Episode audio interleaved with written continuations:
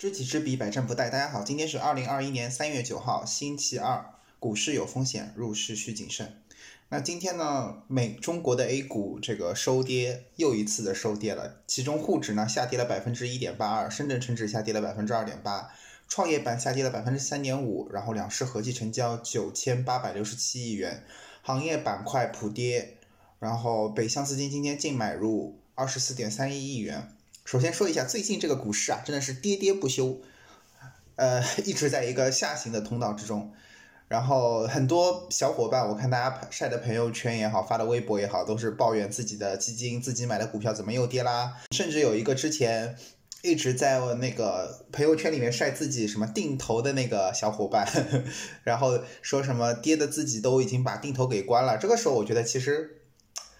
有点愚蠢，说实话，因为。这个在底部的时候，像做就是不同的策略有不同的投资方式。如果做定投的小伙伴的话，你就是不能错过每一个阶段，尤其是那个下跌的行情，越跌越买，这其实是定投的必要手段。因为定投它就是不择时嘛，不择时的话，那可能一段时间买在高点，那你需要用低点的价格来把它成本磨平。形成一个所谓的微笑曲线，但是如果你把这个微笑曲线的下半部分给截掉了，那你就只剩上半部分了，那你就不是微笑曲线，变成哭泣哭泣哭泣曲线了。所以这个这种呃遇到这种下跌行情就立刻停止定投的那些人，我觉得有点搞笑。那另外一方面呢，就是很多股民也好，基民也好，开始赎回自己的股票或者卖出自己的股票，尤其是基民。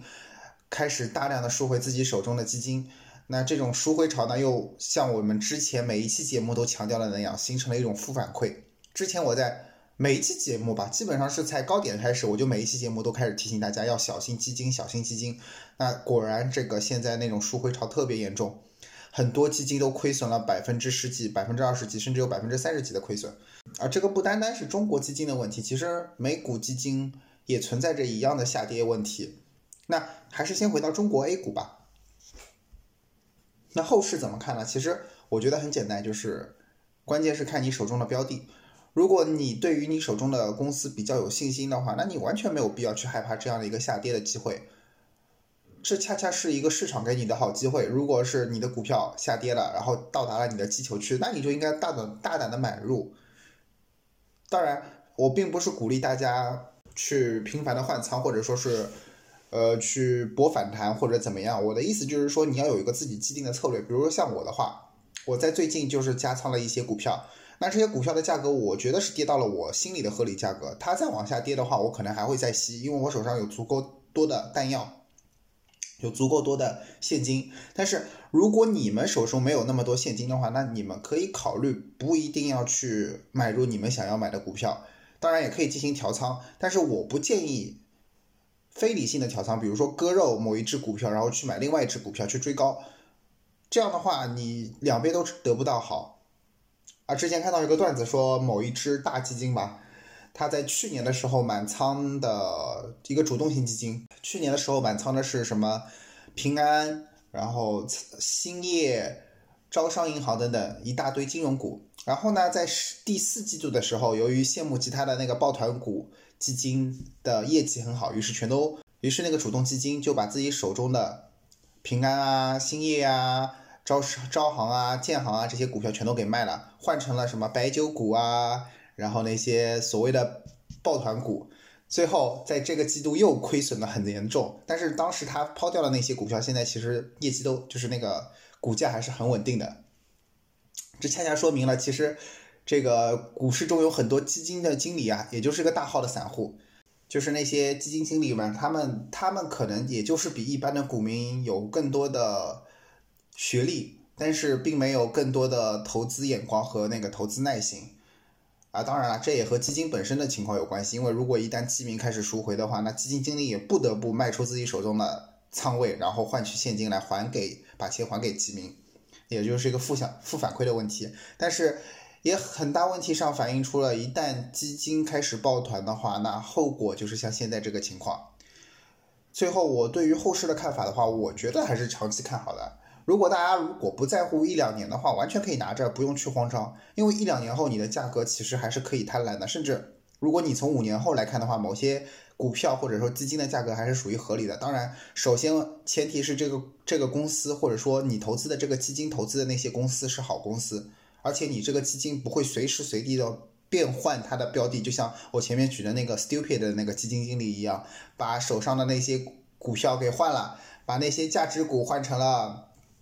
抱团股，然后呢，这个抱团股现在下泥石俱下的时候，我不知道这个基金经理该怎么办。啊，不过换另外一个角度来说，其实基金经理他赚的是管理费，他和你股票业绩好不好也无所谓了。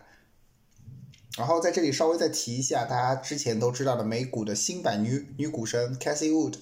然后她最近的情况也并不好，因为她的 ARK 基金下跌的很厉害，超过百分之三十的跌幅。那其实我最近有看那个 ARK 基金的那个调仓记录，我觉得其实 Cassie Wood 说难听点，也就是个大号的散户。因为他其实手中的很多都是小盘科技股，那为了维维持这些小盘科技股的股价，他不得不卖出了那些大型的科技股，比如说像苹果啊、像那个亚马逊啊等等这些好的蓝筹蓝筹科技股，反而是买入了那些他之前重仓的那些小盘的科技股，用于维持股价。那 Casey Wood 之前在自己出出的几期视频中一再强调，这个他所经营的像 ARK 基金都是一个主动型的 ETF，没有。流动性的问题，其实他只是把话说了一半。最后还是我们常说那句话：股市有风险，入市需谨慎。如果大家想要学习如何投资个股的话，那可以去听我们的社会财经说。那我们会在里面讲述一些传奇的投资经验和一些有意思的财经金融故事。那希望大家能够保持理性的心态，在这个泥石俱下的股市之中，不要慌张。反而去发现那些投资的机会。当然，如果投资的机会并不是说你一只股票立刻买入全仓买入，而是分批进入，就像我们之前一直强调的那样，分五次或者说至少要分四次进入这只股票。如果你建仓，比如说假假设你想买一千股，那你每一次不能超过两百股，就是两百股或者三百股的买，但是千万不能一口气把一千股全都买了，这个就是其实很愚蠢的一个事情，